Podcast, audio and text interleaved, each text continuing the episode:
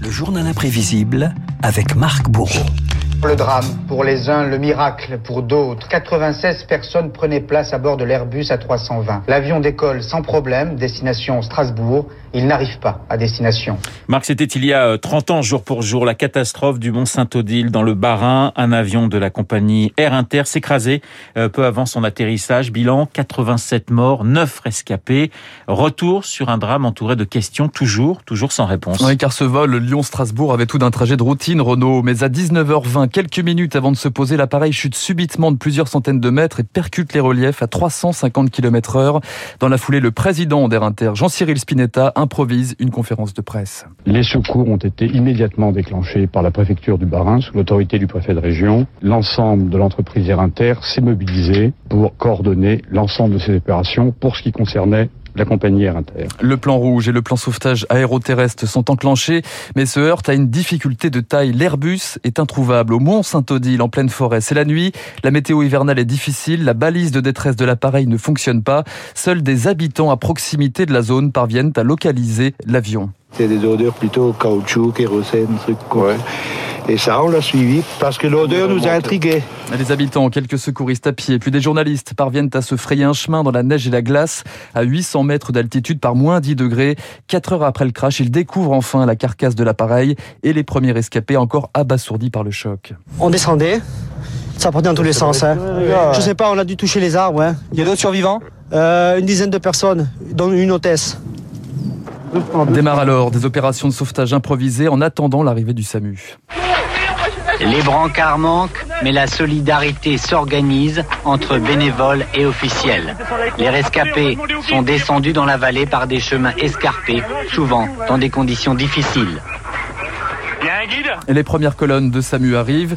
À 7 heures après le crash, sur les 11 rescapés, 9 d'entre eux parviennent à survivre, des miraculés et parfois indemnes, comme une fillette de 18 mois ou encore le petit Romain âgé de 10 ans. Vous voyez des lumières, de l'électricité pendant une seconde et après ça s'est tout éteint.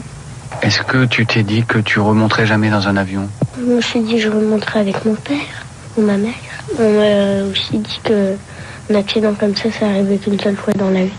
Aux premières heures de la matinée, une odeur de brûlé flottait encore et des dizaines de secouristes évacuaient les corps des 87 victimes. La carlingue de l'avion a été éparpillée sur plus d'une centaine de mètres. Certaines parties sont intactes, mais les arbres arrachés sont là pour montrer la violence du choc. L'événement provoque une émotion nationale. Edith Cresson, la première ministre, est courte un déplacement en Italie pour se recueillir dans la chapelle ardente érigée à quelques kilomètres du drame. De son côté, Paul Quiles, le ministre des Transports, lance déjà le travail judiciaire.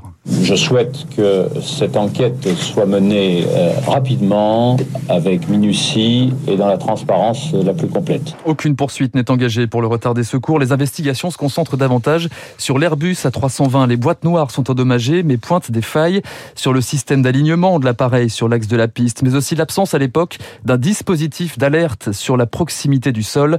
L'instruction est longue, technique, complexe, interminable pour les familles de victimes. Elles devront attendre 14 ans. Le procès de la catastrophe du Mont Saint-Odile avec à la barre les premières déclarations des prévenus, des hommes qui assument leurs responsabilités mais en rejetant leur culpabilité. Contrôleurs aériens, cadres d'Airbus, d'Air Inter sont poursuivis en 2006 pour homicide et blessures involontaires. Le tribunal de Colmar les juge responsables civils, notamment pour la conception du cockpit. Les six prévenus sont en revanche relaxés au pénal. Une victoire pour le concepteur de l'Airbus A320, Bernard Ziegler. C'est aujourd'hui l'avion le plus sûr du monde et ça l'était à l'époque. Donc Airbus n'a rien à faire dans cette affaire. Aucun mea culpa. Aucun, aucun, aucun. L'avion était parfait. Puis c'est la relaxe générale en appel et en cassation deux ans plus tard. Un jugement vécu comme une humiliation pour les 350 parties civiles. Devant les micros et les caméras, Alvaro Rendon, le président de l'association des victimes, laisse échapper sa colère. On est doublement, triplement victime. C'est ça. Cet avion était parfait. Notre pays est une merveille. Vous allez pouvoir vendre tous les 380, même au gouvernement américain. Allez-y. Mais ils seront sur nos 87 victimes et nous tous qui sont derrière. Des proches qui continuent de se réunir chaque année le 20 janvier au pied du Mont Saint-Odile, avec dans l'esprit des questions qui, 30 ans plus tard, restent ouvertes comme des plaies. Et il est vraiment bouleversant et émouvant le, le, témoignage de ce petit garçon rescapé petit garçon, de, oui, oui, oui, de 10 ans. C'est quand même euh, très très fort. La question du journaliste est un petit peu déplacée pour savoir s'il reprendra l'avion, mais Mais euh, voilà, c'est un, un, moment qui est assez, euh, assez émouvant d'entendre ce garçon qui a aujourd'hui 40 ans Exactement. et qui doit certainement euh, eh bien, se rendre, ce qui se rendra certainement aujourd'hui au pied du mont Saint-Odile. Et garder ce souvenir. Et garder ce souvenir. Merci Marc pour ce journal imprévisible consacré à la catastrophe du mont Saint-Odile survenue le 20 janvier 1992. Je vous rappelle mon invité à 8h15, le président de la CPME, François Asselin. Dans un instant, le